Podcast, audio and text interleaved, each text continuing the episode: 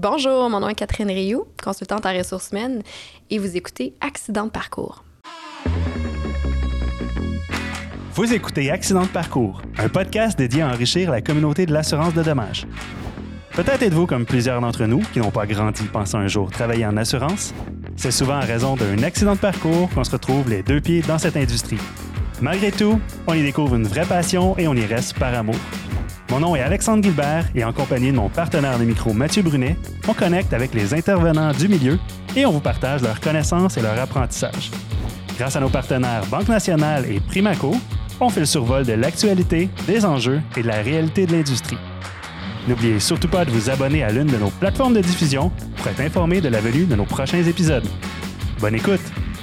Bonjour et bienvenue à un autre épisode d'Accident de parcours. On est maintenant à notre troisième épisode. Euh, on a commencé à avoir un peu de contenu sur euh, nos différentes chaînes et d'ailleurs, on invite les gens à aller s'abonner si ce n'est pas déjà fait, partager et euh, commenter. On veut savoir ce qui se passe, comment vous percevez un peu les épisodes, les sujets qu'on a apportés et dites-nous ce que vous avez envie d'entendre pour les prochains épisodes. Ça, nous intéresse et ça va nous permettre de guider un petit peu la suite de, de cette belle aventure-là. avant de commencer, Mathieu, comment ça va? Ben, écoute, ça va très bien. On est dans une période de l'année qui est euh, très chargée, je pense, pour les courtiers, pour les assureurs. On est en fin d'année. Écoute, euh, c'est une année qui a été encore pas facile au niveau des marchés. Si on pense à l'assurance entreprise, euh, si on pense à plein de défis que les, les, cabinets, les assureurs, les, les, gens, les sinistres ont, on, comment dire, on ne chôme pas un peu partout. Donc, euh, euh, c'est super le fun à voir. Le, marché est actif. Les gens ont hâte aussi de se revoir. Euh, on a des, des congrès qui s'en viennent, des événements. Donc, tu sais, c'est motivant.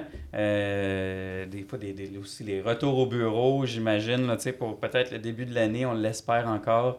Donc, il y, a une certaine énergie que moi, je vois qui est, qui est intéressant. je voudrais prendre juste un petit 30 secondes. J'ai Juste rendre hommage à un collègue. On a perdu euh, malheureusement un, collègue dans les derniers jours qui était avec nous depuis euh, plus que 27 ans, nous autres, dans l'entreprise. Euh, c'est M. Jacques Pouliot, que sûrement plusieurs connaissent. Et puis, malheureusement, il nous a, il nous a quittés. Donc, je voulais lui rendre hommage. bon monsieur que j'ai connu, moi, depuis mon enfance. Donc, je tiens à le souligner. Puis, Bref, euh, c'est des défis qu'on vit dans, nos entreprises. Ça, c'en est un. Euh, mais tout ce qui touche aux ressources humaines, euh, je pense que c'est quelque chose qui n'est pas facile. Puis on n'a pas tout le temps la formation en lien avec ça. Fait on va te laisser parler un peu de, en fait, de notre sujet De notre sujet, ben, mes sympathies à la famille de ton, ton collègue. malheureusement, on ne va pas l'utiliser, mais ça met la place à des discussions par rapport justement aux ressources humaines, aux relations on s'était donné comme mission euh, avec ce balado de, parler de la communauté, d'enrichir, puis euh, euh, justement, qui dit communauté dit l'humain, relations interpersonnelles, ressources humaines. c'est quelque chose de, très important dans notre, dans notre milieu. puis bien aujourd'hui, on reçoit une spécialiste en la matière. Mathieu, je te laisse la présenter. OK, parfait. Ben écoute, aujourd'hui, on a, on a l'honneur, on a comment dire, euh, quelqu'un qui, qui, connaît beaucoup euh, le domaine de l'assurance, mais spécialement des ressources humaines. Elle a été impliquée dans, dans différentes euh, sphères du, du domaine. fait, je vous la présente, Catherine Rio, qui est consultante en ressources humaines et présidente de Rio RH qui est, le, le, nouveau nom, je crois, de l'entreprise. Donc, euh, ben écoute, je vais te laisser te présenter. Oui. Et puis, euh, après ça, on, on, explorera un peu, euh, un peu plus ta personne avant de rentrer dans le parcours, sujet. Mon parcours. Parfait. Bien, premièrement, merci Alexandre. Merci Mathieu de, de, de m'inviter en ce beau. on est quoi aujourd'hui? Ça va tellement vite. On parlait tantôt. Hein, c'est un mercredi. Un beau mercredi d'automne. Oui pour parler des ressources humaines. Donc, euh, tu veux que je me présente? Effectivement, tu as fait une belle entrée en, matière. Ça fait quand même euh, presque quoi, une dizaine d'années maintenant que je travaille euh, principalement. J'ai toujours, c'est drôle, hein? je suis en ressources humaines, mais que je travaille dans le milieu de l'assurance. Dans l'assurance. Ça reste quand même, même si on travaille avec d'autres industries, on a des industries beaucoup en construction, technologie, communication, mais l'assurance va toujours demeurer un de mes euh, domaines chouchous, je vais dire ça comme ça. OK. Ben, Euh, d'abord, ouais. avant que tu ailles plus loin, d'abord, tu, connais le concept de, de- comment dire, de, du podcast qui est accident de parcours. Euh, en fait, tu as été impliqué dans le domaine de l'assurance, tu travailles beaucoup avec des cabinets, peut-être des assureurs, je ne sais pas, tu pourras nous en parler. Qu'est-ce qui est arrivé pour que tu te ramasses avec nous? Ramasse. Ouais, j'aime ça. ben, tu sais, c'est- c'est c'est un peu ça, là, tu sais. Ouais. Tu je veux dire, t'as- t'as as sûrement fait tes études, puis ensuite, qu'est-ce qui est arrivé pour que, ben, ça t'amène, tu sais, est-ce que c'était un accident ou c'était voulu? C'est dire, hey, moi, je, je vais aller vers le monde de l'assurance. Parle-nous un peu de ça. Euh, non, c'était pas voulu. Ah non, pas du tout, en fait. Euh, moi, j'ai un parcours un peu atypique, comme presque tout le monde en assurance. En fait, c'est un peu euh, cliché, là, mais bon. Moi, j'ai un bac en éducation, en fait, puis un premier cycle après en, en ressources humaines, maîtrise en, en gestion. Et euh, je me suis ramassée, pour reprendre tes propos, Mathieu, euh, en assurance. euh, c'est en 2012, en fait, il y avait un poste de, de directrice là, de, de la formation au RCCAQ. Euh, la raison pour laquelle j'ai appliqué puis je trouvais le poste super intéressant, c'est principalement la mission de l'organisation puis les rôles de formation. Puis tu me demandais qu'est-ce que l'assurance, puis on me parlait de INO, de police wrap-up ou un BMS. Ben, je te regardais avec un beau grand point d'interrogation. Donc, j'ai plongé dans le bain et je suis littéralement euh, tombée en amour avec l'industrie parce que c'est des gens de cœur, c'est des gens de, de relations, c'est des entrepreneurs aussi, avec ses bons, ses moins bons côtés. Mais Ouais. le temps moi-même, euh, je, je- je- c'est une clientèle avec laquelle j'aime beaucoup travailler. Donc, euh, mais au début, non, ça n'a pas été nécessairement facile parce qu'on dit toujours, le milieu de l'assurance, c'est un petit milieu, mais c'est un, grand, un grand milieu, mais c'est un petit milieu en même temps. Puis, euh, n'entre pas en assurance qui veut. Donc, euh, en début, euh, même encore aujourd'hui, on, est-ce que tu le connais? Ah oui, est-ce que tu as déjà travaillé avec lui ou elle? Est-ce que je peux lui faire confiance? Fait que bref, fait que, euh, et, euh, petit à petit, ben, c'est ça, moi, le petit bonhomme de chemin a fait son chemin jusqu'à ce que j'ai parti la compagnie en 2018. Fait que là, tu as vraiment, t'as parti, euh, t'as parti en affaires. En Oui. tu es devenu entrepreneur également. Ah, également. Et puis, euh, je pense que tu as une équipe aussi qui s'est qui s'est développée autour J'ai de... une équipe, oui. Je, j'ai, je suis pas toute seule, donc j'ai la chance d'avoir six, on est six au total, donc j'ai cinq collègues. de- donc, euh, Alexandre, Nadia, Holly, euh, Catherine, Julie, qui travaillent avec moi avec, euh, en collaboration avec nos différents clients. Et est-ce que Ouais. c'est principalement dans le domaine de l'assurance, vos clients en ce moment? Euh, non, pas principalement. Je, je disais que c'est quand même une de mes clientèles que moi j'aime particulièrement. Favorite. Ah, oui, favorite, je, je- je peux le dire. Oui, c'est, mon domaine chouchou. Là. Donc, euh, mon travail beaucoup dans le milieu de la construction, milieu de la technologie, communication, euh, association aussi, euh, professionnelle, euh, des compagnies tant américaines que canadiennes également. Donc, Parfait. ouais. Juste, Ouais. Non, excuse, pour bien comprendre, tu fais de l'accompagnement d'entreprise. On fait de l'accompagnement. Oui, au même titre que, exemple, tu n'as pas quelqu'un euh, en ressources humaines euh, à ta disposition, tu as plein de questions. euh, donc, euh, souvent, on est. euh, Il y a des gens qui disent ben moi, j'étais habituée dans ma grande entreprise de travailler avec des gens en ressources humaines quand on avait des questions. Tu sais, j'appelais la, la fille d'en haut, là, Ouais. puis euh, les RH, puis ils me répondaient à mes questions, puis ils étaient là pour me guider puis m'accompagner. Ben, c'est un peu la même chose qu'on fait. On travaille vraiment en équipe avec nos clients, au même titre que si on faisait partie de l'équipe interne. Puis c'est ce qu'on quand je me suis partie à mon compte, euh, ben c'était c'est une de mes valeurs en fait, le travail d'équipe, puis travailler vraiment en synergie puis en collaboration. Puis le client aussi, ben il le sent. Les clients le sentent aussi quand le- la personne travaille vraiment en collaboration avec eux et non que pour eux comme consultant. Que tu es vraiment là en support tu sais, au, au cabinet, au, bon, pardon, tout type d'entreprise là, que, pour lesquelles tu as, un mandat. Là, donc, euh, Oui, on est vraiment en Du début à la fin au niveau des, des ressources humaines, là, de l'accompagnement à l'in- à l'interview, à l'embauche, la... Au licenciement, oui, Ah, ça ah ouais, va hein? jusque-là. OK. Oui, c'est ça. On fait vraiment euh, de l'accompagnement, de la croissance également. Mais la plupart du temps, souvent, quand on fait appel à nous, parce qu'il y a un problème, il y a un enjeu. J'ai de la difficulté. Soit même, je suis en gestion de ma croissance à l'interne. Euh, je me rends compte que, oups, euh, il est arrivé telle situation. C'est la première fois que euh, j'embauche quelqu'un que je ne connais pas, qui ne provient pas d'une référence. Ça se passe plus ou moins bien. J'ai dû interagir. Je suis pas certain. J'ai besoin d'aide. OK. C'est un peu comme ça qu'on nous approche de prime abord. Puis après, ben, souvent, ben, pas après, on reste toujours avec nos, nos clients. Ben, je, les appelle des clients, mais en fait, c'est vraiment pour moi des, des partenaires, des, des, des, relations. Euh, on a le loisir de dire, ben j'ai le loisir, en fait, de dire, bon, ben mes clients, je les aime. J'ai du plaisir à travailler avec eux, puis je veux que ce soit réciproque aussi, sinon euh, c'est long, longtemps. OK. Fait que c'est pas juste des mandats pour un but précis, ça peut être de l'accompagnement, puis à long, long, terme. Oui. OK. Peu importe la taille de l'entreprise. Peu importe la taille de l'entreprise. On travaille aussi avec des, des compagnies qui sont peut-être 250 puis qui ont une DRHA, une directrice des ressources humaines, euh, mais qui a besoin d'aide, qui a besoin d'accompagnement. Dire, écoute, là, on a telle situation. Bien, Exemple, hier, on, parlait justement à une firme spécialisée. Ils ont une équipe interne de direction des ressources humaines. Euh, eux sont dans le milieu euh, prévention incendie. Puis euh, ils disaient, bon, bien, on aurait besoin de faire un plan de formation, un accompagnement, du coaching spécialisé de gestion pour notre équipe de direction. Puis ça passerait mieux. On aurait besoin de quelqu'un plus spécialisé. Donc, c'est ce qu'on fait. C'est quand même large comme éventail. C'est quand même très large, en fait. Oui. Ce en fait, la seule chose qu'on ne fait pas, puis que euh, je ne fais pas de relations industrielles, on ne fait pas non plus de manufacture. OK. Avant qu'on rentre dans le, dans le vif du sujet, euh, as-tu des passions? As-tu des, des, des, des, choses que, tu aimes faire à l'extérieur de, ben, de l'assurance, mais de, de, de, quand tu travailles avec nous, avec les divers intervenants? Qu'est-ce qui sont? Qu'est-ce que j'aime faire? Étonnamment, là, j'ai un côté quand même très artistique. Moi, j'adore faire de la poterie. OK. Oui, vraiment. Donc, euh, surprenant. Les gens, des fois, me disent Ah, mais t'as pas l'air bonne pour euh, dessiner mhm. ou écrire. Mais non, mais ce côté-là, ça, j'adore ça. Ça me détend parce que quand tu fais ta poterie, ben, tu penses à rien d'autre. Et j'adore cuisiner et recevoir des gens. Donc, euh, ouais. Bon, ben, on attend notre invitation. Voilà. Curienne, super. Entre autres, des choses que j'aime, évidemment. Là, les, les, voyages aussi, c'est une passion. Mais malheureusement, avec la COVID, on ne peut pas voyager. Mais le Québec est tellement beau et grand qu'il y a plein de région à découvrir. Donc, euh, voilà. puis je peux me permettre, tu es, quelqu'un de nature, tu me parlais des îles de la Madeleine. Des îles de la Madeleine. Euh, fait que ça aussi, ça, ça, ça, t'interpelle?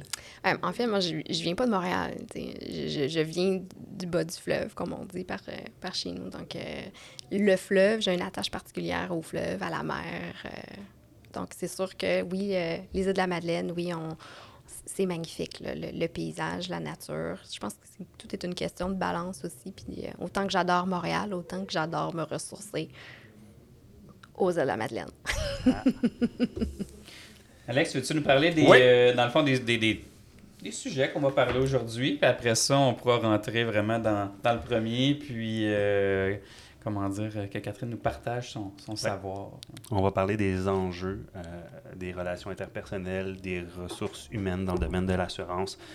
On n'a pas le choix de parler un peu de pénurie de main-d'œuvre. C'est une réalité qu'on vit depuis un bout de temps, qui n'est pas exclusif à l'assurance, parce que je pense qu'on le vit un peu partout dans différentes industries. Tu dois être. Euh, tu dois avoir quelques mandats par rapport à, cet enjeu-là, veux, veux pas. J'aimerais ça qu'on en parle sans aller trop, trop, trop en, longueur parce que tout le monde est au courant, puis tout le monde en parle, puis tout le monde sait que c'est un enjeu important, mais on n'a pas le choix d'en parler un petit peu.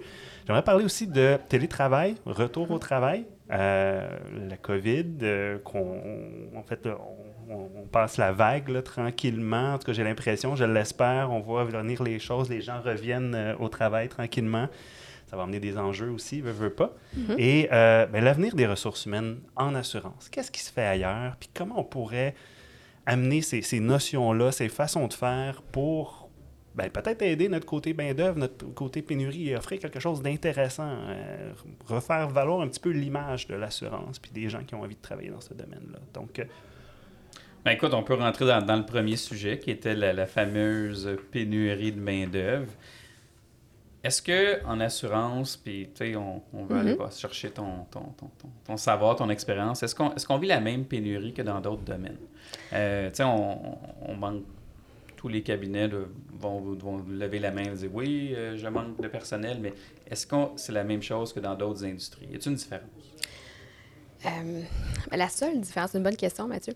La, seule différence, en fait, c'est que l'assurance, contrairement à d'autres industries, ça fait longtemps qu'on vit notre pénurie de main-d'œuvre. C'est ce qui principalement qui, crée une différence.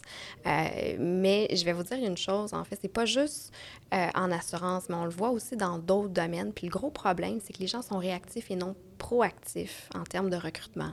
Je m'explique. On attend d'avoir un départ à la retraite ou d'avoir une démission pour dire, ben là, il faut que je recrute.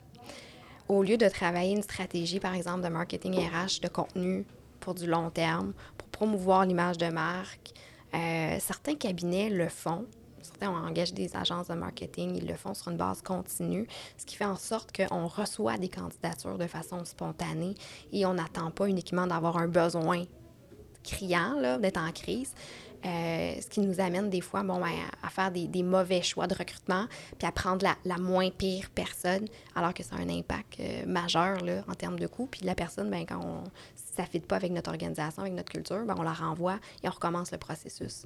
Donc, on a un taux de roulement, on a une insatisfaction à l'interne, puis on, se ramasse à la case départ. Fait qu'on on ne planifie pas bien cet aspect-là. On est très réactif, je pense, comme tu l'as dit. C'est au moment qu'il arrive quelque chose dans notre entreprise, on a besoin de se retourner. Et puis là, des fois, les décisions sont ben c'est ça. la personne part, on est exemple, vous avez une démission au mois d'avril. Dans votre équipe en assurance des particuliers, gros mois le mois d'avril, ça presse, on est sur staff. Puis en plus de ça, des fois, vient s'ajouter des départs congés maladie. Hein, on peut avoir euh, Ginette qui est partie en, burn-out, on a Karine qui a donné sa démission, euh, l'équipe est épuisée, euh, ça prend quelqu'un, ça presse. puis c'est sûr que quand on affiche en assurance, on se contente juste de dire, ben je vais afficher sur les différents médias. Malheureusement, il n'y en a pas de candidature. Il n'y en aura pas. Donc, il faut être proactif. Euh, dans nos façons de faire, dans, nos, dans notre visibilité, dans la promotion du cabinet, dans la promotion de l'entreprise. Il ne faut pas juste baser Quand tu dis être proactif, qu'est-ce que tu veux dire? Tu veux dire d'aller d'aller, euh, comment dire, d'aller directement chez les compétiteurs, puis chasser des, des, des candidats, puis d'être c'est de ça que tu parles au niveau de la proactivité? ce n'est pas de ça dont je parle. non, être proactif, c'est-à-dire comment je vais faire en sorte pour recruter tout au long de l'année et non juste quand j'ai un besoin sporadique. Puis ça, mais ça passe vraiment par une stratégie de marketing RH. Ça, ça veut dire positionner. Euh, ben, un peu, je peux te féliciter, Mathieu, d'ailleurs, euh, pour vous avez commencé à le faire, votre cabinet, en faisant la promotion. C'est un long processus. Oui, mais c'est ça. Mais vous avez commencé à le faire juste en faisant le portrait de vos gens à l'interne, euh, partager sur les réseaux sociaux. Certains cabinets le font, commencent à le faire, puis on voit avec lesquels, les cabinets avec lesquels on travaille, on voit des résultats concrets. Mais c'est donner aussi euh, le goût aux, candidats qui sont passifs, qui ne cherchent pas nécessairement à dire Hey, wow, est-ce que tu sais quoi, même j'aimerais ça travailler pour cette entreprise-là. Ça m'inspire. Puis un des meilleurs exemples, en fait, puis ça, euh, je pense que tout le monde connaît SodaStream la, compagnie pour faire. OK, bon. D'emblée, hein, quand on pense à SodaStream, on ne pense pas nécessairement à euh, la compagnie wow, créativité ou. on pense euh, bouteille, manufacture. Je vous invite à aller voir la campagne euh, de promotion de la stratégie marketing que SodaStream a mis en place sur les réseaux sociaux. Et je vous garantis qu'après avoir écouté la, la vidéo corporative, on veut aller travailler pour SodaStream. On ne veut pas aller travailler pour SodaStream, en fait. On veut aller travailler pour la culture. Je vais aller travailler pour le président. Parce que peu importe le poste que tu occupes au sein de l'organisation, puis l'humour utilisé dans, la promotion, dans la campagne, bien, ça me donne le goût de faire partie prenante de cette équipe-là. C'est ça qu'on doit, qu'on doit créer. Et euh, vraiment, là, c'est. Euh, et ça, mon, mon rêve, je vais vous le dire, je lance en même temps euh, ça dans les airs, on ne sait pas, peut-être, c'est d'avoir la chance de faire justement cette stratégie-là avec un cabinet en assurance.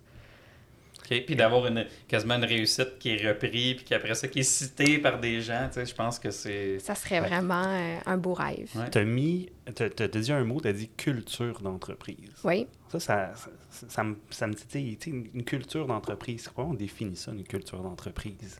Culture d'entreprise, en fait, premièrement, euh, quand on fait des climats, dans des sondages au niveau du diagnostic organisationnel, souvent, c'est ce qui va définir l'entreprise. Si je prends, exemple, le cabinet A puis le cabinet B, OK? Normalement, c'est l'identité, c'est ton ADN. Qu'est-ce qui fait en sorte que tu es différent? versus l'autre entreprise à côté, qui va définir tes valeurs, qui va définir ta philosophie de gestion, qui va définir également, c'est vraiment ton ADN. Je n'ai pas d'autres mots là, qui Pour moi, ta culture, c'est vraiment de dire, ben c'est notre différence. Quand je travaille, exemple, on va reprendre sur The Stream, quand je travaille chez Stream, leur culture, ils mettent énormément l'emphase sur la créativité, sur l'innovation, le développement de soi. Ben ce qui est important, en fait, c'est de s'assurer de dire, ben si je mise beaucoup sur la créativité, ben je veux m'assurer que dans mon expérience employée, parce qu'on parle beaucoup hein, d'expérience client, on oublie beaucoup l'expérience employée. Donc, de dire, bien, cette expérience employée-là, mais comment je vais la faire vivre au quotidien? Pas juste avant l'embauche, donc euh, je suis en phase séduction avant que la personne rentre dans mon entreprise. Une fois qu'elle est au sein de l'entreprise, je veux m'assurer de la conserver, cette personne-là. Mais si ma culture d'entreprise, c'est l'innovation, de la créativité, mais comment je vais m'y prendre au quotidien pour y faire vivre cette créativité-là? Puis de s'assurer de faire vivre justement une expérience puis une mobilisation, puis qu'elle demeure au sein de l'organisation. c'est tout un défi. en assurance, on parle de créativité, d'innovation. je veux dire, l'assurance reste de l'assurance quand même. Fait que c'est quand même un, bon défi d'intégrer ça dans, dans la gestion là, du, du personnel. Tu peux être créatif à différents niveaux. Euh, on parle par exemple euh, du télétravail, notre autre sujet tantôt euh, du jour. Je ne sais pas quand vous voulez l'aborder, mais le télétravail, en fait, un des, des, des, meilleurs exemples, il y avait certaines entreprises qui étaient déjà dans le milieu de l'assurance 100% télétravail. Donc, l'impact de la COVID, pour eux, était déjà avant-gardiste. Donc, déjà, tu dire, ben, je pousse un peu plus loin et ta créativité. Si tu veux être créatif, ben, ça dépend encore avec ta culture d'organisation. Si dans, votre, dans tes valeurs d'organisation, pour toi, ben, je me définis comme étant très professionnel, par exemple. Puis chez nous, le respect, c'est important, ou l'inclusivité et la diversité, c'est important. Mais comment je vais m'y prendre si cette diversité-là, je veux en faire, ou de l'inclusivité, je veux en faire ma culture première, mais comment je veux la faire vivre? Quand on parlait de, de, de SodaStream, c'était la créativité, bien, l'assurance, bien, en fonction de vos valeurs, en fonction de votre culture, c'est ce qu'on va tabler, ce qu'on va mettre de l'avant. Mais ta créativité, c'est ton innovation, en fait. Et les entreprises qui innovent, qui sont toujours en remise en question, bien, qui font preuve d'agilité, c'est eux qui réussissent justement à se démarquer. toi, toi, tu penses qu'on est rendu où? Encore, le milieu de l'assurance, on parler du Québec. on est-tu très loin de, d'atteindre ou est-ce qu'on est. On, on a-tu quand même une certaine évolution euh, que tu remarques dans les, mettons, les dix dernières années? Ben, on, le voit avec la nouvelle génération aussi qui reprend. Je parle principalement dans les bureaux euh, de courtage, les bureaux d'experts aussi en sinistre, les nouvelles générations qui rentrent en, qui reprennent justement la, relève, je vais dire ça comme ça. Donc, l'intérêt à dire, ben écoute, moi, je, ne suis peut-être pas le meilleur en médias sociaux, je suis peut-être pas le meilleur, j'ai besoin d'un accompagnement, j'ai besoin de, déjà de reconnaître qu'on a un besoin, puis de dire, ben on doit faire quelque chose. Je, veux déménager. Je veux s'assurer d'offrir un, environnement de travail dans lequel mes employés vont pouvoir avoir du plaisir, évoluer. Euh, et ça, mais ben, ça peut prendre aussi différentes formes. Est-ce que j'ai besoin de rentrer dans du 8,5 et 4,5? C'est comme mon horaire de travail? Comment je peux m'y prendre pour réussir à bien répondre ou desservir à mon client? Puis il y a des compagnies, justement, on en voit. Il y a plein, plein de nouveaux cabinets aussi qui se créent, qui sont très axés sur le mode technologique. Euh, virtuel. Donc, euh, oui, mais je te dirais qu'il y a quand même encore, un, encore du, du chemin à faire. Du travail à faire. Hein. Oui. Donc, si, si, je résume bien, là, ça, c'est des, des, éléments importants dans la planification pour contrer la pénurie de main-d'œuvre. Donc, s'assurer. D'être proactif. D'être proactif. Quoi d'autre qu'on peut faire pour euh, aller. Ça revient, en fait, le mot d'ordre, souvent, c'est la proactivité. Donc, c'est-à-dire quoi? C'est-à-dire, ben si j'attends d'avoir un candidat puis j'affiche, j'en aurai pas une fois aussi, pour contrer ta pénurie, ben, je veux diminuer mon taux de roulement. Je veux conserver mes gens à l'interne. Ça, c'est un autre moyen. Donc, ou de, si j'ai besoin de quelqu'un en assurance commerciale, ben, pourquoi je ne forme pas quelqu'un qui, est déjà, euh, qui est déjà au sein de mon organisation, puis que je peux former pour, justement, qui est en assurance des particuliers, par exemple, que je peux former? On va dire, ouais, c'est facile, on n'est pas équipé, on n'est pas équipé. Malheureusement, ben, des gens en ce moment en assurance commerciale, il n'y en a pas de disponible. C'est vraiment sur le marché. C'est la triste réalité. C'est pour ça aussi qu'il y a beaucoup de chasseurs de tête aussi. Il y a beaucoup de compagnies de chasse de tête qui existent dans le milieu de l'assurance plus que dans certains autres milieux. Ah oui, hein. au fait qu'il y a une rareté. Parce qu'on rentre vraiment dans, quand on parle du commercial, ben, tout dépendamment de la gestion de risque, tout dépendamment des risques qu'on assure, ben, on va aller chercher des gens avec des compétences très, très, très spécifiques. Et ça, il n'y en a pas des tonnes au Québec. Mais toi, qu'est-ce que tu penses, exemple, justement, de, de faire affaire avec des firmes comme ça? Est-ce que tu le conseilles? Est-ce que, bon, de quelle façon les, les, les, les, entreprises devraient gérer ces, ces relations-là? Avec les chasseurs de terre? Oui. Bien, en fait, c'est un peu comme tout autre fournisseur. sais, dans, dans l'industrie, il existe plusieurs firmes de chasse de tête. Euh, c'est important, euh, souvent, parce que quand on est dans la réactivité, on a besoin de quelqu'un. Mais là, on a un chasseur de tête qui nous appelle Hey, j'ai un candidat. Mais avant peut-être d'accepter tout de suite de voir le candidat, mais c'est qui cette personne-là de chasseur de tête? Est-ce qu'elle utilise, euh, au même titre que quand vous, vous, embauchez un consultant, on veut savoir, bon, ben, c'est quoi les méthodes de travail? Est-ce que la personne, elle est éthique? Est-ce que la personne travaille comment je pourrais ça, respecte la notion de confidentialité aussi, euh, comment elle travaille. Donc, il y a un peu un melting pot de, tout ça euh, qui existe, comme dans d'autres industries. Donc, c'est important euh, de s'assurer quand on travaille avec une firme de chasseurs de tête, ben, qu'elle respecte justement certains, certains codes déontologiques, certaines façons de faire, puis de s'assurer aussi de dire, bon, ben, est-ce que le candidat que tu me proposes, c'est où ton accompagnement, il va où? Là? Est-ce que aussi, si je l'embauche, quelle est mon, ma confirmation que tu viendras pas le revoler peut-être dans un, dans un an ou dans quelques mois? Mais ça, c'est des relations qui se bâtissent. Euh, puis moi-même, je travaille avec des firmes, des fois spécialisées en chasse de tête. Puis ça va m'arriver des fois avec... Euh, oui, on collabore. Parce qu'évidemment, en assurance, je ne fais pas de chasse de tête. On en fait, nous, dans d'autres industries. On, fait de l'accompagnement combiné avec de la chasse de tête. Euh, es trop connu. Je suis trop connu en assurance, non. Je sais pas si on pourrait regarder cette question-là sous l'autre angle, c'est-à-dire, moi, je suis un agent, je suis un courtier, je suis un souscripteur.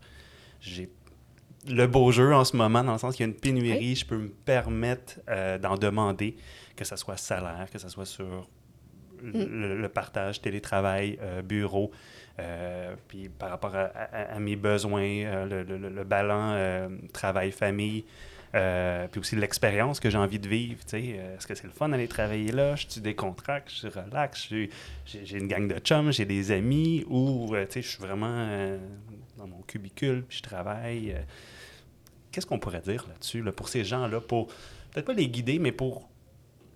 Bien, la, le prime abord, souvent, hein, quand on va prendre l'exemple, je termine mon AEC en assurance, bon, euh, bon ben, tu vas sortir de l'école, tu vas faire 40, 45 000, tout dépendamment où tu te situes euh, géographiquement là, au Québec. Là. Puis bon, mais il n'y a pas juste le salaire, soit c'est notre salaire, la rémunération directe. Il y a ce que tu appelles après, ma culture. Est-ce que, est que si je travaille chez toi, ça va se passer comment? Mm-hmm. Est-ce que tu me vends, en fait, quand tu m'embauches? Est-ce que, est-ce que est-ce que c'est vrai? Est-ce que tu le fais vivre au quotidien? Est-ce que je vais avoir du plaisir ou pas? Euh, parce que le salaire, si je change pour le salaire continuellement, euh, ça a une limite en termes de ma motivation puis ma mobilisation parce que c'est de l'extrinsèque. L'intrinsèque, c'est ma motivation qui va me, en fait, là, ce qui va me dire, ben, est-ce que j'ai du plaisir au travail? En fait, si je veux être euh, motivé puis performant là, à long terme, les études démontrent, en fait, là, puis ça, c'est fort intéressant, ça me prend trois points combinés. ça peut expliquer, des fois, pour certaines entreprises, les raisons pour lesquelles ils ne réussissent pas à retenir l'argent. Il faut que j'aie mon sentiment d'appartenance. Il faut, faut, que je sente que je fasse partie d'une équipe puis que ce côté-là, plaisir, doit être présent. Il faut que je sente aussi que j'ai de l'autonomie dans mon travail, c'est-à-dire que je puisse... Euh, on parle de, de courtier, ben est-ce que j'ai un script euh, très rigide? Ou est-ce que je peux mettre un petit peu de couleur dedans? Est-ce que je peux euh, apporter aussi ou faire partie du comité au sein de l'organisation? Est-ce que mes, mes recommandations, euh, mes, mes, améliorations, mes, ce que je suggère, est-ce que c'est écouté? Ça, c'est d'un. On peut le regrouper sur Ça va chercher un peu ce qu'on disait tout à l'heure, l'innovation, la créativité. La nouvelle façon de faire. Les gens vont se sentir créatifs d'une certaine façon. Écouter. écouter, c'est ça. D'avoir une valeur ajoutée. Puis l'autre point, c'est est-ce que je me sens compétent dans mon travail? Pour me sentir compétent, ben, est-ce que j'ai de la formation? Est-ce que j'ai des outils ou est-ce que je suis laissée moi-même? Est-ce que je suis toute seule? Est-ce que je suis guidée? Et ça me prend les trois combinés. Je peux pas juste en avoir un. Ça me prend les trois faut que je faut que j'ai un sentiment d'appartenance, donc euh, que j'ai du plaisir au sein de mon équipe. Il faut que je sente que j'ai une certaine autonomie ou que je puisse au moins proposer des idées et que je puisse euh, me développer. Et il faut que je sente que je suis compétent, que je suis dans la bonne place. Ça me prend les trois. Juste le salaire, c'est ma motivation que j'appelle extrinsèque. Ça va juste durer un temps. C'est tout. Place où la reconnaissance dans tout ça? C'est la reconnaissance de l'employeur versus l'employé. oui, il y a le salaire, mais tu sais, tout le reste. Est-ce que, est que, tu le mets haut dans la liste ou, ou, ou... Bien, ça, ça part de l'individu, OK, pour son travail, pour qu'il puisse être heureux. Mais comme gestionnaire, tu t'amènes un bon point, Mathieu.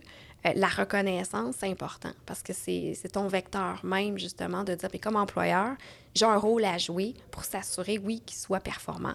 Puis dans mon environnement de travail, mais il faut que, oui, je donne la reconnaissance. Il faut que je m'assure aussi d'avoir un environnement de travail qui est agréable, dans lequel il peut s'épanouir, sécuritaire, euh, qui respecte au niveau des normes de travail.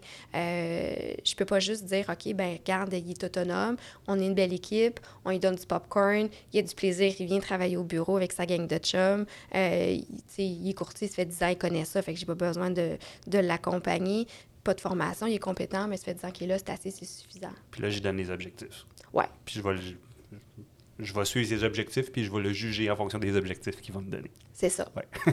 ça. ça. ne suffit pas, avec notamment avec la nouvelle génération, qui veulent faire une différence, qui veulent grandir au sein de l'organisation. Ils veulent savoir, c'est pas juste de dire, OK, j'ai mon salaire, mais après, c'est quoi? C'est bon, mon rêve, c'est faire du commercial. Exemple, Alexandre. Comment toi, est-ce que tu es de un la meilleure personne pour m'accompagner dans ça? Puis moi, j'aimerais ça. Mon rêve, là, c'est assurer euh, des avions. Moi, j'aimerais ça. Est-ce que tu es-tu le meilleur cabinet pour ça? Puis comment, si tu m'embauches puis que tu assures des avions, comment je vais m'assurer, moi, concrètement, que dans mon plan de développement, tu vas m'emmener? Parce que moi, c'est ça mon objectif. Là. Pas le faire dans 10 ans. Là. Je vais le faire là. Je vais le faire dans un environnement, puis je vais le voir concrètement. Puis comment tu vas t'assurer de m'accompagner et de me guider jusque-là? Fait que, tu sais, c'est plus juste de dire, ben regarde, voici ton poste, puis tu l'occupes pendant 5-6 ans les gens. Puis il y a une façon aussi de dire, ouais, mais elle ne peut plus grandir. Là. chez nous, elle courtier, on n'a plus de place au VIP, on n'a plus de place, on ne fait pas de sous-standard. Ou encore, euh, j'ai pas de poste de chef d'équipe ou de directeur, puis le commercial n'a pas les habiletés. Il ne peut pas grandir. Bien, il y a une façon de grandir, pas juste verticalement, mais horizontalement aussi. De me spécialiser aussi dans les types de tâches ou de types de risques que j'assure. Exemple, moi, je tripe bateau. OK? Euh, donc. Euh, tu vas devenir là ou le spécialiste, des bateaux, de plaisance ou le bon. Euh, oui. Puis pourquoi pas aussi faire des formations pour l'ensemble de mes collègues de travail. Tu sais, on est au mois d'avril, mois de mai, les gens font assurer leur bateau, ils les sortent, les sidos, peu importe. tu sais, moi, je sais pas c'est quoi là du tout. Moi, tu me parles d'un hors-bord, d'un catamaran, peu importe, j'ai aucune idée. Fait que pourquoi pas que cette personne-là qui a l'expertise au sein de l'organisation pourrait pas en profiter justement de ses connaissances pour former ses collègues de travail puis être la référence sur les Ça devient de la reconnaissance. Oui, oui, vraiment. Pour ces gens-là. Ben oui. Et ça, ça, ça coûte rien, entre guillemets. Tu sais, il y a souvent, les gens pensent reconnaissance, reconnaissance. Il faut donner, justement, au niveau pécunier, là. Mais, euh, mais la reconnaissance en tant que telle, mais c'est juste aussi, tu sais, on parlait euh, de dire, bon, ben je passe le matin. Est-ce que, puis ça, c'est toujours intéressant, est-ce que le président ou le directeur, de un, est-ce qu'il prend le temps de me dire Hey, salut Alexandre, comment ça va aujourd'hui? en passant, félicitations, hein, je sais que ta fille avait sa compétition de soccer, là, j'espère que ça s'est bien passé. De sentir que tu n'es pas un numéro, de sentir que la personne te reconnaît, de sentir que on reconnaît en fait l'humain et non juste le travailleur qui est là. Mais je trouve qu'est-ce que tu nous parles? Là, ça, ça, va faire un beau lien avec l'autre sujet. Parce que là, on parle de, on va parler de télétravail, retour au bureau. Là, tu dis faire le tour du bureau, aller dire salut, prendre des nouvelles. Télétravail, là, commencer à appeler chacune des personnes, se faire un team à tous les jours, c'est un, tout un défi. Là, parce qu'on veut rester en contact, puis euh, tout le monde veut, rester en contact, mm-hmm. mais c'est ça prend beaucoup de temps, ça prend beaucoup d'énergie de, même pour les gens. Donc, tu sais, c'est... C'est pas facile. C'est pas facile, On pourrait peut-être commencer par faire un constat. Qu'est-ce qui s'est passé pendant le COVID, le télétravail? Comme, La réalisation qui t'en a... Parce que tu as été j'ai été impliquée, oui. Très impliquée, en effet. ben, en fait, euh, il y en a qui ont très bien réussi. Ça a été des. J'ai un, un, cabinet, entre autres, qui qu'on on a fait un climat organisationnel. Et euh, pour eux, euh, suite de la COVID, on voulait voir, on, voulait voir aussi le retour au travail, puis on voulait voir comment ça s'est passé, puis on fait des, des, rencontres aussi individuelles. Et ce qui était assez étonnant, c'est que tout le monde était tellement reconnaissant de dire, écoute, il a tellement pris ça à cœur pour nous, pour notre sécurité. Ils se sont assurés qu'on se soit équipé, qu'on se soit installé, qu'on manque de rien, que ma chaise soit ergonomique. Tu sais, j'ai pas eu à, demander. Ils ont été proactifs, encore là, tu sais, le mot-clé proactif. Euh, ils ont fait le tour, se sont assurés euh, qu'on était vraiment bien équipés. Puis ce qui a vraiment euh, fait la différence, puis tu me disais, tu sais, c'est jamais simple, ça prend toujours du temps. On parle de ressources humaines. Si c'était simple, ben je serais pas là. Mais le, président a fait des, capsules FaceTime pour parler de lui, sa réalité à ses employés, un petit message, écoute, euh, je sais que c'est pas facile, l'ont fait. Il y en a d'autres qui ont fait aussi des, des, des courriels du mot du président pour dire, ben écoute, moi aussi, votre réalité, je, je la vis, puis on est là, puis on est là avec vous, puis on vous supporte. Puis... Et les gens, là, ont tellement apprécié ces ce, ce, ce sentiment-là de proximité, ce sentiment-là de transparence, de communication, de, de, de, vérité. Donc, ça existe. Euh, mais c'est sûr que, est-ce que ça faut prend... trouver des idées. Il faut trouver des idées, mais ça prend du temps. Tu sais, la personne qui faisait ses, ses FaceTime ou son enregistrement, puis qui le communiquait, ben, il fallait qu'il prenne le temps de le faire. Ouais, mais il y avait l'intérêt de le faire aussi. Il, il comprenait, ouais. puis pour lui, c'était important. Puis ça va dans les valeurs de la personne et de l'entreprise. Veut, veut pas. On n'essaie pas de faire ça juste pour dire il faut que je le fasse, puis ça, passe, ça, ça passera peut-être pas aussi bien que cette personne-là, probablement que je connais pas, avait compris comment les gens se sentaient. Puis il se sentait probablement de la même façon, puis il était en mesure d'être ouvert. Et exact. De, fait que, le rôle de, de, de, dirigeant, de patron, de, de chef d'équipe évolue, a changé. Évolue, a changé. C'est plus, plus de vérifier, euh, y a-tu atteint son, son, objectif de vente ce mois-ci? On n'est plus là du tout. Là. Bien, si tu veux faire la différence, si tu vas avoir un, une bonne rétention puis une bonne performance de tes employés, tu n'es pas là du tout, non. Dans le fond, on revient à l'humain. Donc, de s'assurer, de dire, ben est-ce que l'humain est pris en considération et non juste le travailleur? Puis comment, moi, comme entreprise, ben je suis proactive au-devant d'eux, puis je m'assure de la sécurité, puis de la santé-sécurité, C'est sûr aussi, oui, faire des rencontres, c'est important. Peut-être pas nécessairement tous les jours. C'est sûr que si déjà, avant COVID, vous ne faisiez pas de rencontres ou de réunions, puis là, on essaie de faire des rencontres Teams ou Zoom ou peu importe, à chaque semaine, bien, ça se peut que vous allez vous, vous frapper un petit peu à de la résistance à l'interne parce que les gens ne sont pas habitués. Par contre, ben, je vous dirais que c'est fondamental d'avoir des rencontres visuelles. Le téléphone ne suffit pas, là, ouais. surtout à distance durant la, la dernière année. Ben, c'est sûr qu'il y, y, a des entreprises qui, encore à l'heure aujourd'hui, qui n'ont pas encore de webcam, qui ne sont pas encore équipées pour faire du télétravail. Ben, c'est sûr que c'est un petit peu plus difficile nécessairement en termes de rétention puis de la mobilisation des employés si je ne suis pas capable de créer ce lien-là. Mais le, lien, on peut le créer euh, à distance aussi, par visioconférence, par Teams, euh, ne aussi d'intégrer. Ça demande plus de travail, par contre. C'est pas facile. Non, puis de créer une culture avec des gens en télétravail, c'est un défi. Les obligations d'une un, entreprise, là, oui. versus le télétravail, tu sais, comment tu qualif qualifierais ça? En fait, légalement, euh, si on regarde au niveau des normes du travail, là, ton obligation comme propriétaire, comme d'une entreprise, c'est vraiment de t'assurer de maintenir la santé et la sécurité. Donc, la prévention santé physique, sécurité psychologique de tes employés. C'est ton obligation. Oui. Ouais, on, on l'oublie. Oui. Mais c'est ton obligation. Après, il n'y a pas d'obligation qui te dit, ben écoute, euh, Mathieu, euh, donne-moi 500 dollars pour que je sois équipé à la maison. Il n'y a pas d'obligation de faire ça. Tu n'as pas d'obligation de me dire, euh, écoute, Catherine, il faut que tu viennes deux jours au bureau, trois jours au bureau.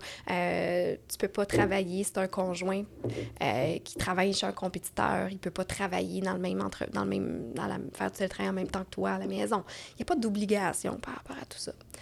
C'est important d'avoir une politique, justement, de télétravail pour venir statuer, de dire, ben écoute, chez nous, dans mon entreprise, voici les balises. Puis, comme propriétaire de cabinet, de compagnie ou comme assureur, ben on, a une, on a une responsabilité de m'assurer que mes employés, ben est-ce que leur lieu de travail, est-ce qu'il est sécuritaire? D'un, parce que la responsabilité suit. Hein? Je veux dire, les conditions de travail suivent. sont les mêmes. Que je sois en télétravail ou que je sois au bureau, j'ai exactement les mêmes conditions de travail également. Donc, ça, ça ne change pas. Mais comme propriétaire, comme entrepreneur, je dois m'assurer, est-ce que mes employés, de faire la prévention de la santé et sécurité de mes employés? Mais pour ça, bien, ça passe par, quand je suis en télétravail, est-ce que je suis assise de façon ergonomique ou je suis tout croche couchée sur mon lit?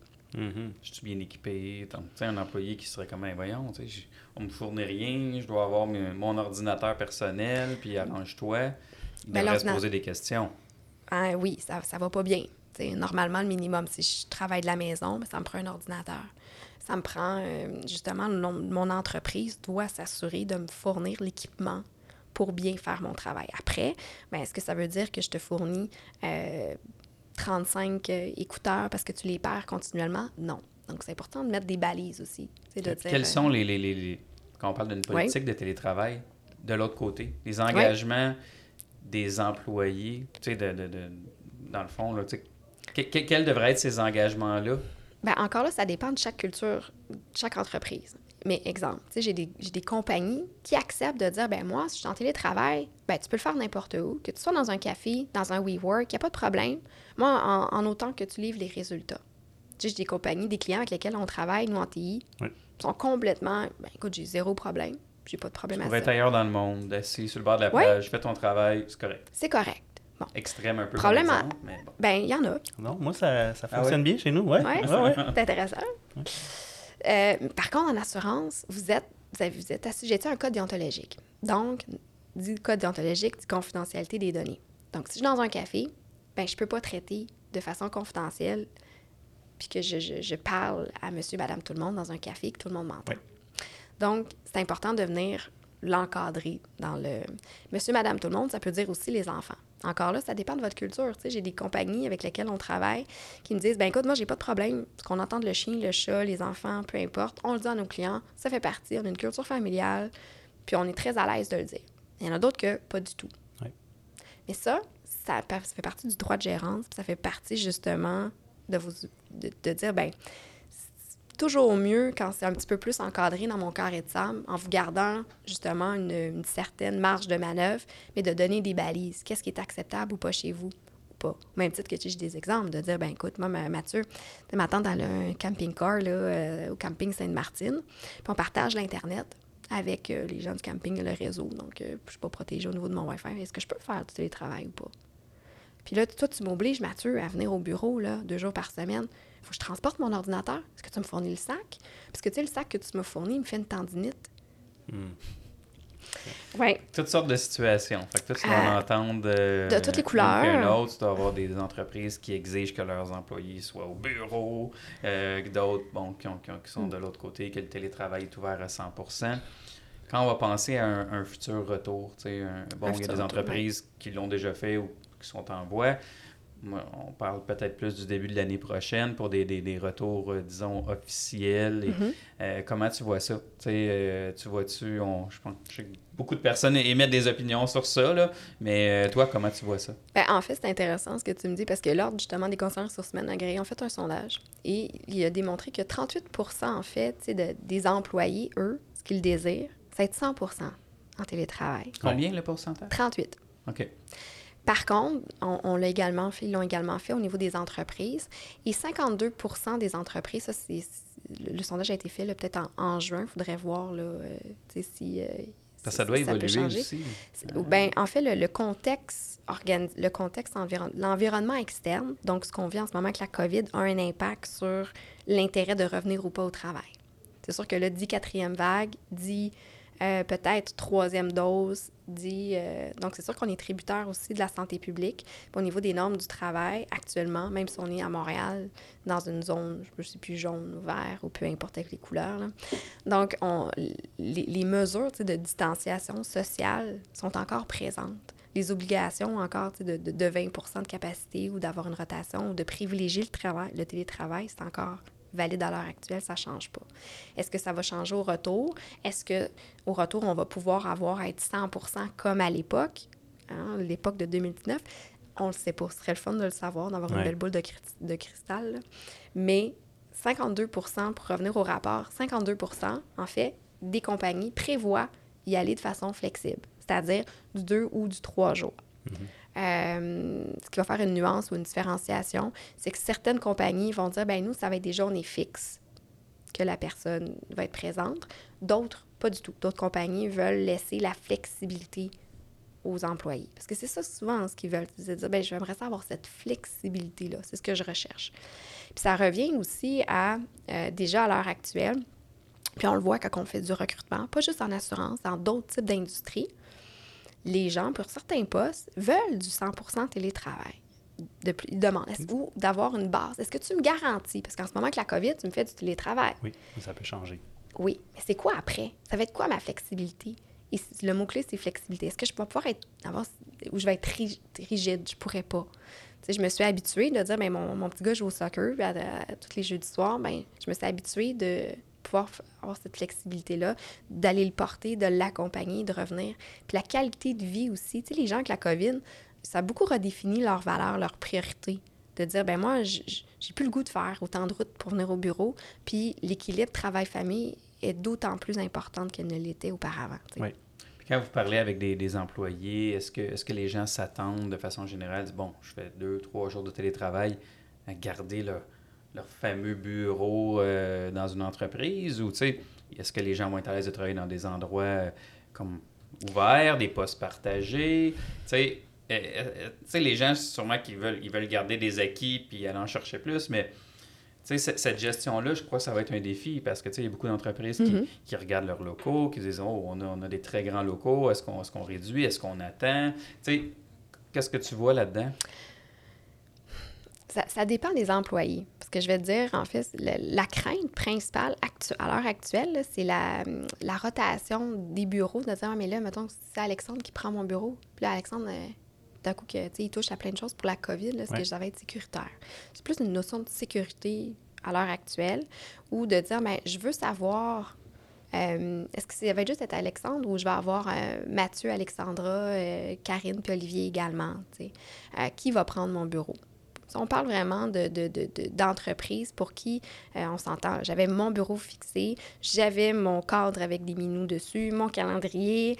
Euh, j'étais habituée, ça fait 20 ans que je travaille dans la même compagnie. C'est sûr qu'on on, a de la résistance un peu plus, c'est normal. C'est tout à fait normal parce que c'est des acquis. Donc là, on vient bouleverser leur environnement de travail habituel.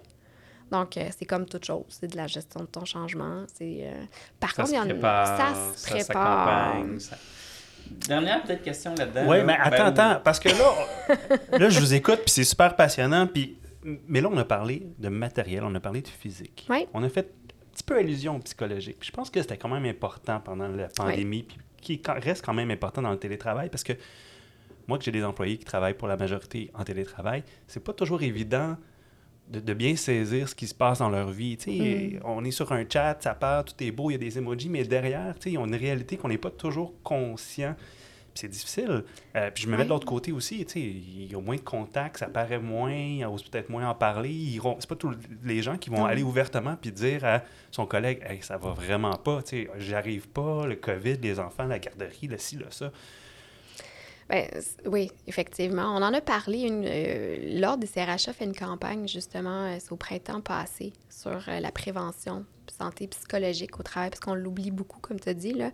Et comme employeur, ben, on a un rôle. Ça fait partie de nos obligations de s'assurer de dire, bon, ben, est-ce que mes employés, psychologiquement, ça va bien? Mais ça, ça part justement par la proximité de ton gestionnaire avec tes employés. De regarder, bon, ben, dans mon équipe, est-ce que j'ai des gens qui habitent seuls, est-ce que j'ai des gens qui sont, tu sais, leur famille n'est pas là du tout, qui n'ont pas vu. Euh, euh, j'ai un client, entre autres, son adjointe, elle, est française. Bon. Ben, elle n'a aucune famille ici. Ben, il a dit, ben, regarde, pour ta santé psychologique, retourne, que tu travailles ici, que tu travailles de la France, retourne en France dans ta famille, tu vas avoir au moins, tu vas être appuyé, tu vas être bien, tu reviendras dans, dans cinq mois parce que tu es complètement isolé. La personne, tu es complètement tout seul. Tu peux pas sortir. On se rappelle au mois en 2020, là, on, est, là, on, a la chance de pouvoir se voir en présentiel aujourd'hui. C'est agréable, mais il y a un an de ça, on n'était pas là du tout. Là. Donc, euh, c'est important d'être proche et pas sous-estimer, ah, ça va bien, comme tu dis, ils font des emojis. Euh, ça peut passer par le biais aussi de sondages. Euh, faire le tour. C'est encore là, hein? On parlait tantôt du temps, Mathieu, là, c'est pas simple, ça demande du temps. Ça manque d'une volonté, mais il faut être proche. Il faut faire. Euh, c'est sûr aussi de, de, Pour revenir un peu à ta reconnaissance puis à démontrer à l'employé, mais regarde, t'es pas là, tu sais, on physiquement, mais tu es quand même important pour nous. Puis ça, ça peut passer par différents gestes, différentes actions.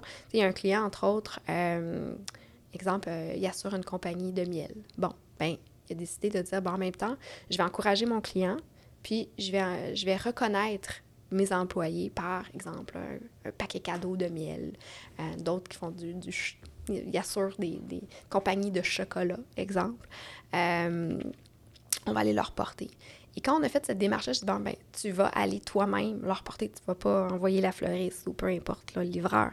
Je veux que ce soit ton équipe de direction client. Tu vas écrire une carte je veux que ce soit signé par vous.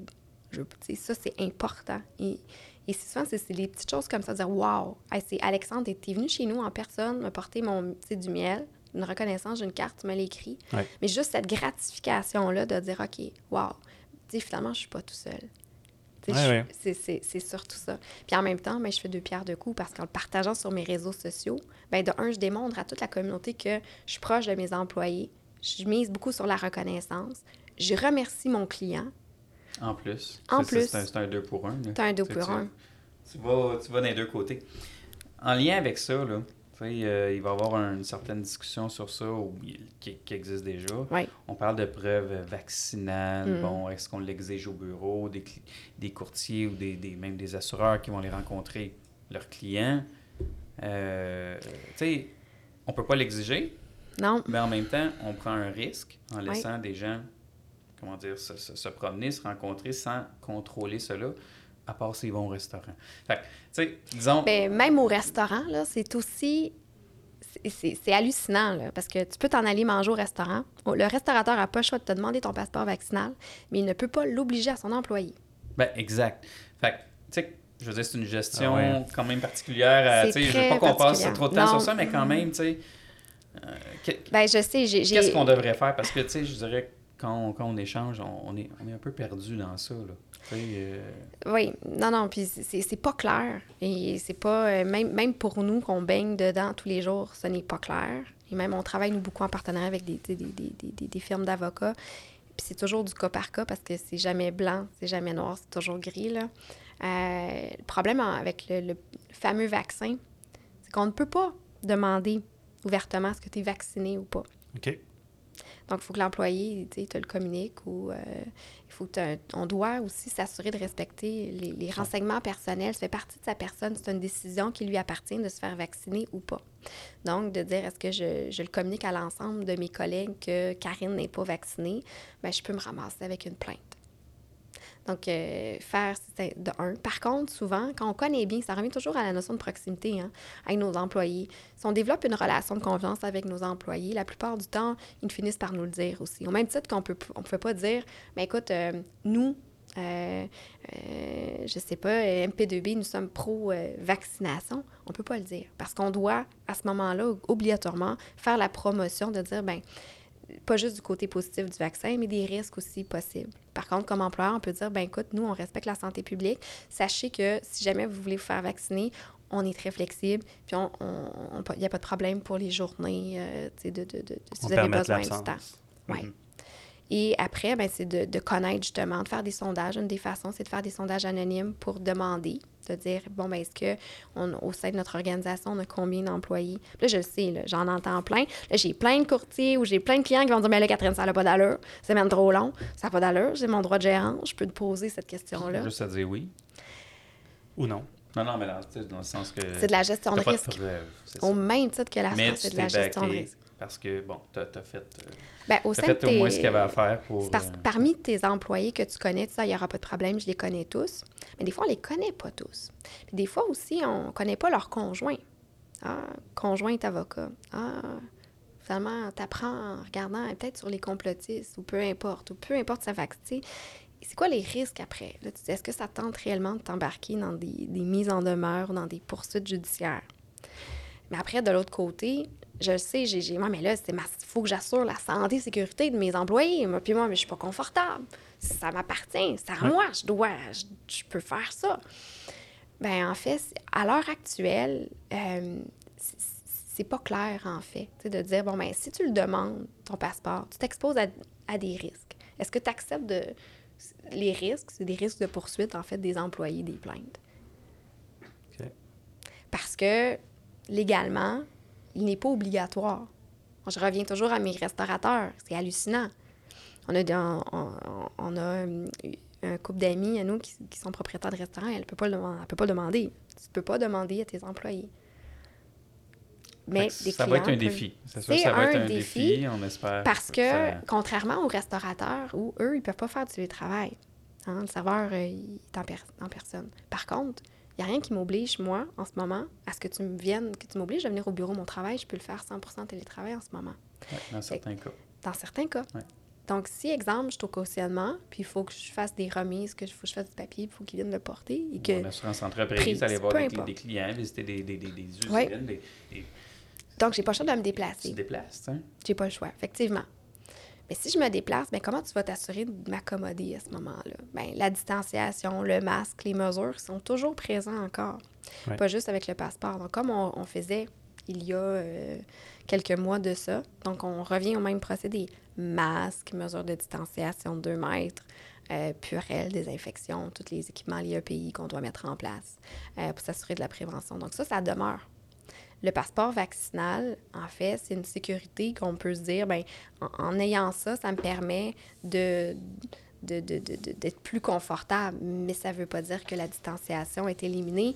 Euh, Puis ça, je- ça, je mets en même temps, je mets un gros, je donne un gros red flag euh, aux entreprises parce que souvent, ben, on a fait le test, là, le taux, tout le monde est vacciné, puis qu'on fait une activité d'équipe. Hmm. OK. Mais sur l'activité d'équipe, si euh, je te prends en train de, de- Je mets ça sur mes réseaux sociaux, mais tu sais, hein, on parlait tantôt de publication, puis l'image. On se serre dans nos bras. Ben on oui, danse, on, se danse, des on se colle, on est côte à côte, on n'a pas de masque. Euh, quelle, im- quelle image est-ce que je lance d'un à, à l'ensemble de mes employés? Je peux pas dire à ce moment-là que je fais la promotion de ta santé et sécurité. Si, euh, si en plus j'en fais la promotion, ouvertement, de dire, regarde, viens travailler chez nous, il n'y aura pas de problème à l'interne. On, on- on- on est très, très, très pro, euh, on est très sensibilisé à la COVID, tout ça, que sur mes réseaux sociaux, je mets plein de photos euh, de notre équipe euh, en train de célébrer, euh, collés main dans la main, en train de faire des calibours. Là. On n'est pas là du tout. Euh, et au même titre que si parmi l'ensemble de mes employés lors de l'événement que j'ai réalisé, hein, j'en ai une ou un qui développe la COVID parce que le vaccin, il est efficace, mais il n'est pas 100 efficace. Développe la COVID. Et là, comme lors de l'événement, comme patron, comme entrepreneur, comme propriétaire d'entreprise, je dois appeler la CNSST, on fait une déclaration à ce moment-là, comme, comme dans le temps, comme on- on- dans le temps 2020. Donc, si j'avais un cas de COVID, donc je dois le déclarer. Euh, Comment je peux dire à la santé publique, euh, CNSST, que j'ai respecté les mesures de distanciation si Ouais. tout le monde est collé sur les photos et j'ai la publication de ça sur les médias sociaux? Donc, d'être très vigilant, euh, de le faire à l'interne, c'est une chose, de le faire sur un Facebook privé interne, groupe interne, mais encore là, les mesures de distanciation actuelles doivent demeurer en place, même si on est vacciné ou pas. Donc, le passeport vaccinal, c'est un outil, c'est pas une fin en soi, Ouais. ça élimine pas rien. Ça- Ouf. Je pense que ça, ça nous amène sur ça, ça- ça va être quoi les prochaines étapes? Je veux dire, c'est, c'est quoi l'avenir au niveau des ressources humaines? Tu sais, oui, en Ouais, assurance. mettons le COVID oui. de côté. Ben, c'est ça. là. On, espère qu'on est dans Ah, les, derniers, les, les- les derniers steps, mais tu sais, c'est, c'est quoi, c'est quoi l'avenir des pratiques? C'est, c'est où qu'on devrait s'en aller? Est- Est-ce, que, est-ce qu'il y a des, des réflexions qu'on devrait avoir? Tu sais, oui, on a, on a parlé de- d'être proactif, mais tu sais, y a-tu des domaines qui sont déjà très en avance sur nous puis qu'on, qu'on devrait regarder et dire, oh, Ben bah oui. OK, euh, c'est- Ben, c'est une bonne question. En fait, euh, on travaille avec une, une firme de, de développement graphique web. Eux, ils sont connus à l'international. Et ne serait-ce que, on parle du manuel d'employés ou de, de, de, de voir les procédures internes, ben, eux, dans leur culture, sont très pro innovation, très technologique, très DA. Ben, leur manuel, nous, on le fait complètement en virtuel avec leur plateforme interne et on l'exclose. On l'ex- vraiment, là, on, on l'explose de différentes façons. D'un, ils embauchent des gens un peu partout dans le monde également. On n'est pas juste des gens dans la, dans région métropolitaine. Donc, on, on embauche des gens qui sont situés à Calgary, qui sont à Londres, qui sont en France, qui sont euh, au Liban, peu importe. Donc, euh, d'avoir le, le- le- cette, cette ouverture-là aussi, de dire, ben dans notre recrutement, on a de la difficulté à recruter, ben, on va ouvrir nos portes, justement parce que quand on parle de développeurs ou de programmeurs, c'est pas non plus aussi, ça court pas les rues, surtout quand on parle de SEO, c'est très, très, très niché. Ben à ce moment-là, on va ouvrir, puis on fait du recrutement à l'international. OK. Puis si on ramène ça à nous, Ouais, l'assurance, c'est une bon, ben, tu sais, un cabinet qui est situé, euh, euh, je sais pas, là, à Montréal, ben, tu sais, de s'ouvrir à dire, ben, je peux engager des gens à cette île ou, euh, ou euh, aux îles de la Madeleine. euh, Aux îles de la puis- Madeleine? Puis de, de, de, de, de laisser place, dans le fond, à ce, ce, ce, ce type d'employé. C'est-tu un peu ça que Après, tu- ben, ça dépend de ta culture. Il faut, faut à ce moment-là que si toi, dans ta culture, tu te dis, ben, nous autres, on n'est pas à l'aise. On va l'embaucher, mais on n'est pas à l'aise. On fait une exception pour Ginette. Il faut faire attention aussi à l'équité interne aussi dans tes méthodes de travail. Tu sais, de dire, ben écoute, euh, tu me l'as toujours refusé, Mathieu, de faire du télétravail. Là, tu embauches Ginette qui est aux îles de la Madeleine, puis elle, elle peut faire du 100% télétravail. Pourquoi tu me l'offres pas à nous, tu sais? Donc, c'est important d'avoir cette continuité-là, puis t'assurer de maintenir ton équité. Euh, de là, on revient à la politique de télétravail. Ben, là, on revient à ta politique. qui est, tous. qui est équitable pour tous. Euh, pour éviter différentes problématiques, parce qu'il n'y a rien de pire qu'un employé qui sent qu'il n'est pas traité de façon, qu'il n'y a pas d'équité. À ce moment-là, la perte de confiance puis la mobilisation vers l'entreprise, on n'est plus là du tout. Là, fait que c'est sûr que oui, de regarder d'autres sphères ou de dire, ben OK, il n'y en a pas des gens peut-être qui sont très spécialisés en assurance avion. Ben, qui je pourrais aller chercher que le profil, qui a des compétences qui sont transversales ou similaires, puis que je peux former en assurance. Donc, c'est vraiment encore là d'être créatif, de ne pas se limiter uniquement de dire ben, j'ai besoin de quelqu'un, puis ça me prend quelqu'un qui a cinq ans. sais. Mais c'est mhm. encore là, il faut être proactif, il faut le prévoir que j'ai ce besoin-là. On ne peut pas juste attendre de dire OK, on est, on est correct, on est bien limité dans, notre staff, on a. Euh, je sais pas, euh, tout le monde gère 1.2, 1.5 en ligne personnelle de, volume prime, puis on est bien, on est correct, on est rentable, on regarde notre contingence, ça va bien à la fin de l'année, pas besoin. Mais après, ben, c'est de voir c'est quoi dans ta vision, dans ta stratégie à long terme. C'est pour ça aussi, souvent, on, travaille avec certains, puis ce que j'aime faire le plus, c'est qu'on part de la planification stratégique vers où tu veux aller, puis on le prévoit dans. C'est quoi tes, au niveau de ton pilier talent? Si tu prévois développer le marché américain, ben éventuellement, ou d'aller, je sais pas, moi, tu veux nicher, tu veux faire un, peu importe en Floride, ben il faut déjà le prévoir. Tu n'auras pas euh, quelqu'un en claquant des mains euh, qui travaille de la Floride ou qui est spécialisé en assurance en Floride comme ça. Donc, il faut que tu le prévois. Y a-t-il des outils technologiques qui, sont utilisés dans d'autres industries qu'on ne maximise pas en assurance? des noms qui me viennent en tête rapidement, là, mais euh, on a eu Team qui est devenu très populaire. des choses comme ça. Là, ça, c'est des outils de communication. Mais après, quand on regarde pour gérer à l'interne ton intranet, après, ben, ça va dépendre de ta taille. J'ai un client qui disait ben, on n'est pas Google. Hein, ça ne donne rien d'avoir autant de, de, de, de, de comment dirais-je, de d'outils technologiques parce que des fois, l'outil technologique, au lieu d'être un outil, devient plutôt, euh, c'est pas, un, avantage, devient plutôt comme un inconvénient. Mais il y a également des, des, des, outils de sondage organisationnel qu'on peut lancer en ligne sur une base récurrente qui existe. Il y a aussi des outils qui sont spécialisés un peu comme un CRM interne, mais ça prend un certain bassin de, de justement, d'employés pour qu'on ait un retour sur investissement, que ça vaille la peine de dire, ben d'avoir un, un intranet interne sur lequel on va venir déposer le dossier des employés, que ce soit mobile ou d'avoir un plan de continuité de formation, bien, ça me prend un bassin critique. Là. À six employés, ben, c'est pas suffisant. Ça ne voudra pas, c'est pas suffisant. Par contre, après, pour maintenir les liens, oui, il y a différents outils de communication, comme Teams, comme Slack, comme euh, Zoom, par exemple, qui peuvent être, être mis en place pour aider. Je sais qu'il y a d'autres industries qui utilisent un concept, c'est juste le mot en anglais, le gamification. Oui. Euh, que je ne semble pas voir nécessairement en assurance. Ça veut dire quoi? la gamification, c'est vraiment, on vient euh, transformer, on, on l'utilise beaucoup dans l'aspect de la formation, en fait. Donc, c'est-à-dire, on, vient revisiter la façon dont on va former l'apprenant en, euh, par l'entremise de, ça le dit, le game, de, de jeu, pour pouvoir former la personne. Non, on n'est pas là. On est, même, même, je te dirais, une des, des, des, observations que je peux faire ou un des, des, constats que je peux faire, en fait, ce qui est l'intégration d'un nouvel employé puis la formation, on est encore en assurance. on tire de la patte. Là. Donc, on a encore le fameux présentiel. Je l'embauche. Il faut qu'il vienne en personne un bon deux semaines au début pour voir les systèmes. Ben, c'est de voir avec certains, on est en train de travailler pour dire, on va mettre cette formation-là en mode virtuel.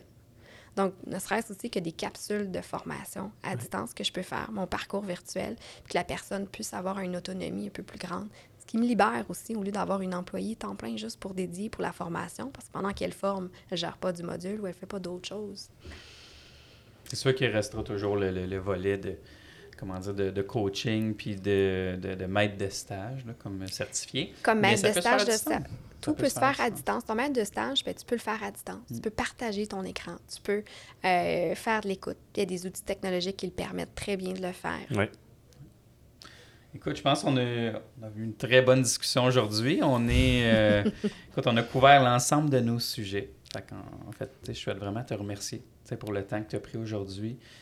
c'est vraiment apprécié. Je pense que les gens vont également apprécier d'écouter la discussion qu'on a eue aujourd'hui, tout ce qu'on a couvert. Euh, oui, et qui sait, il y aura peut-être un épisode 2 sur les RH parce qu'il y a plein d'autres sujets qu'on n'a pas abordés. On en avait parlé avant en discussion, mais tu sais, tout le harcèlement, le racisme, les, les, enjeux à l'intérêt des entreprises. Ah, il y en a plein, conflits entre employés. Eh oui. Euh, oui. Ouais. Fait qu'on pourra peut-être revenir euh, dans un épisode dans une saison prochaine, peut-être. Si les gens sont intéressés, du moins.